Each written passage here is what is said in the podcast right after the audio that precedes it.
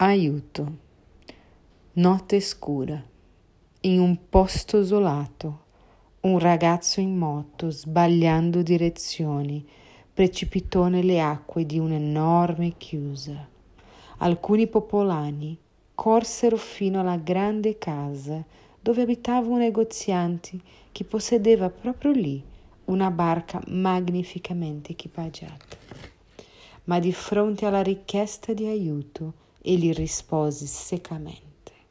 Giovane in moto, basta, sono stanco, non c'è niente da fare.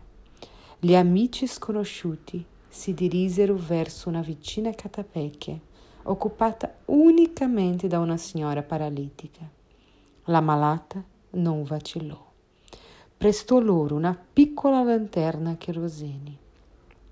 Pochi istanti dopo, il ragazzo fu visto galleggiare molto lontano.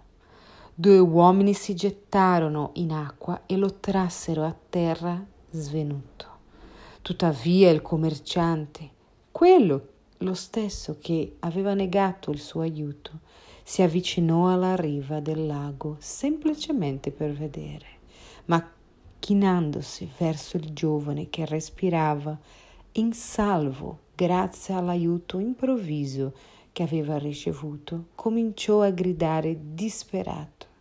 È mio figlio, ah, è mio figlio, mio figlio. Libro Camino di Francesco Cândido Xavier e Emmanuel.